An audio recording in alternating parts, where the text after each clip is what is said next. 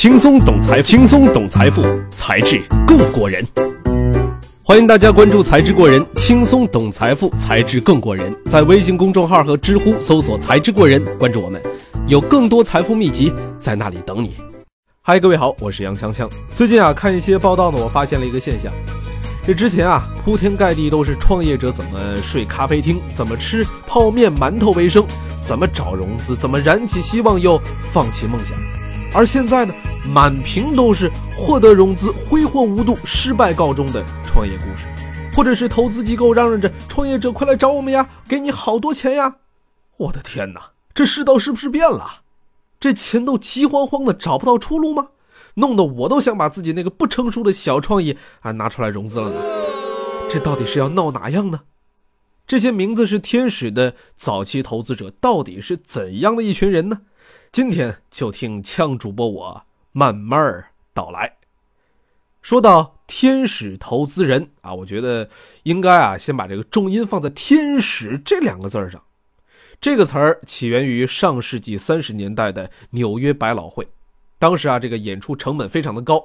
你想啊，要租剧场，又要布置舞台，又要做推广，还得请演员，又不像现在的这些影视剧，各种花样植入，稍微有点明星就可以拉到赞助。尤其是一些公益性质的演出，更缺投资了。这个时候啊，一些倍儿有钱又有爱的富人英雄般出场，大手笔投资。对那些导演和相关从业者来说啊，这就像是……上帝派来的天使一样，多少有点不求回报的意思，大家就逐渐管他们叫天使投资人。由此可见啊，天使投资这个词儿从一开始就具备了一定的社会意义和公益性质。要有多多的钱，更得出大大的爱呀！这是。后来，天使投资被引申为对高风险、高收益初创企业的早期投资。上世纪八十年代，美国新罕布什尔大学的风险投资研究中心做了系统性的研究，提出了一个定义。这个定义呢是这么说的：天使投资是具有一定闲置资本的人，对具有巨大发展潜力的种子期企业或项目进行股权投资的行为。后来，一些机构啊，在天使投资人群体基础上开始创办发展。机构化操作啊，跟以前类似亲友借钱的方式不同，更加专业，也能够为创业公司提供更多的资金。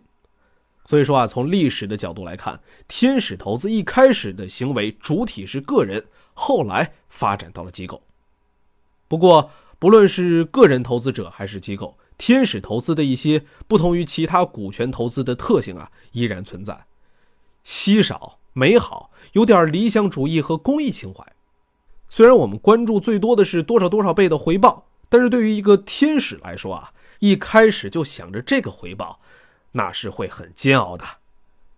真格基金创始人徐小平曾经说过：“怎么成为一个天使投资人呢？恐怕最主要的条件是有钱以及愿赌。有钱好理解，愿赌那就是要敢于给并乐于输。天使投资周期最长，风险最大。”如果你期待着回报，会把你的生活啊给毁掉的。所以，成为天使投资人很简单，愿意出一笔钱，并且跟创业者一起做发财的春梦。但是梦醒之后啊，不会叹息梦里花落知多少，而继续天涯到处寻芳草。所以说啊，要多金有爱，还得乐观输得起。在过去两年，无论是创业企业还是天使投资，应该都过了一段张牙舞爪、风生水起、突飞猛进的时期。在双创的刺激和鼓励之下，各地都出现了利好的政策。比如，在广东做孵化器和投资，如果创投机构投资失败，政府还补偿一半损失呢。辞职啊、辍学啊，加入创业大军的人不在少数。不仅仅可以通过邮箱给投资人发商业计划书，还可以泡在创业咖啡厅里啊，大谈自己那价值几个亿的创业点子，或者是直接登门拜访，甚至啊，可以通过电视节目，像大型生活服务类节目《非诚勿扰》一样，相互看对了眼儿，那就有可能获得大量的融资，真心是嗨到爆啊！创业空间孵化器也跟雨后春笋一样就冒了出来，他们一般说自己啊，除了做个。二房东提供办公室租赁之外，还可以提供融资对接、人才和法律服务等等。当然，很多都是出现且仅出现在宣传稿中。今年开始，一大波孵化器啊遭遇倒闭潮，这从侧面反映出创业热潮以及早期投资遇冷。毕竟创业可不是唾手可得的呀，天使投资也并不是探囊取物。那么，天使投资最看重的是什么呢？或者说，怎么才能获得天使投资呢？咱们广告之后马上回来。轻松懂财，轻松懂财富，才智更过人。欢迎回来，这里依然是才智过人，轻松懂财富，才智更过人。在微信公众号和知乎搜索“才智过人”，关注我们，有很多财富秘籍在那里等着你。要说天使投资人最看重的是什么，咱们不得不提天使投资另一个重要特点，那就是极高的风险，很有可能辛辛苦苦一整年，最后啊，就是证明了。一切从一开始就是个错误，哎，心塞呀！在天使这个阶段，很多项目都还只是一个想法，要投资人通过稀疏的数据和经验来推断未来，很挑战人的。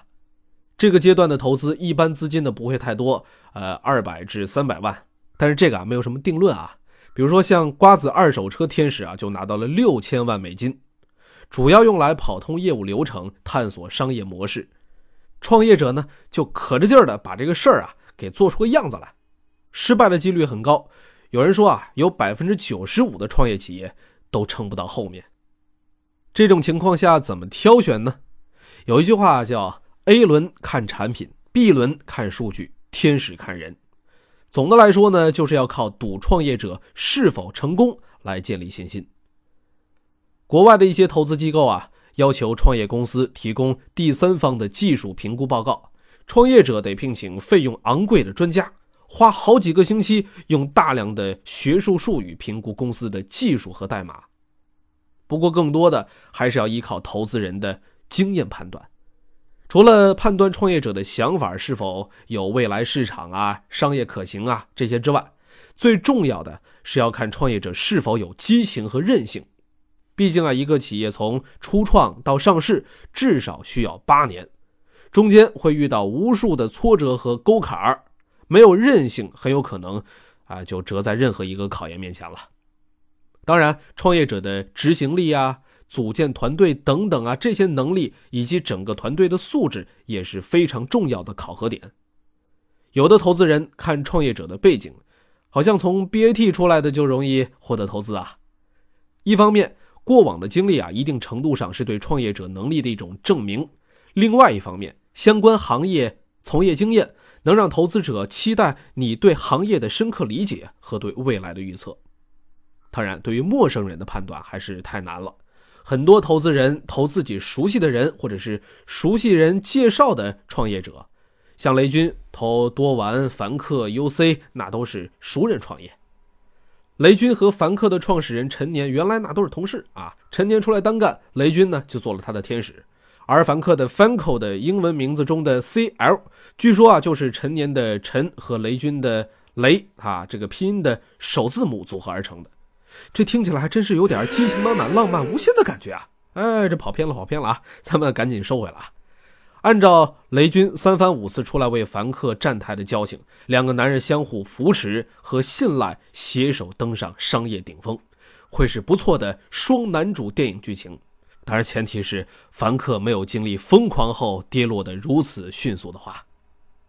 哎，咱们换一个例子啊，栽在朝阳群众手中的薛蛮子自称是老奸巨猾派，偏好能通过短期运作推出的项目。李开复很喜欢连续创业者。他觉得啊，这个创业失败这个经历对一个人是非常大的历练。如果失败了还能走出来再做一次，还要继续尝试的这些人，他会想要投的。唐宁喜欢把手弄脏，在他看来，天使投资甚至有点悲催。他投资项目之后，会跟创业者一起组团队谈客户，辛苦但又激动人心。徐小平啊，据说是最好骗的啊。能把他说哭就可以了，投资风格就俩字儿任性。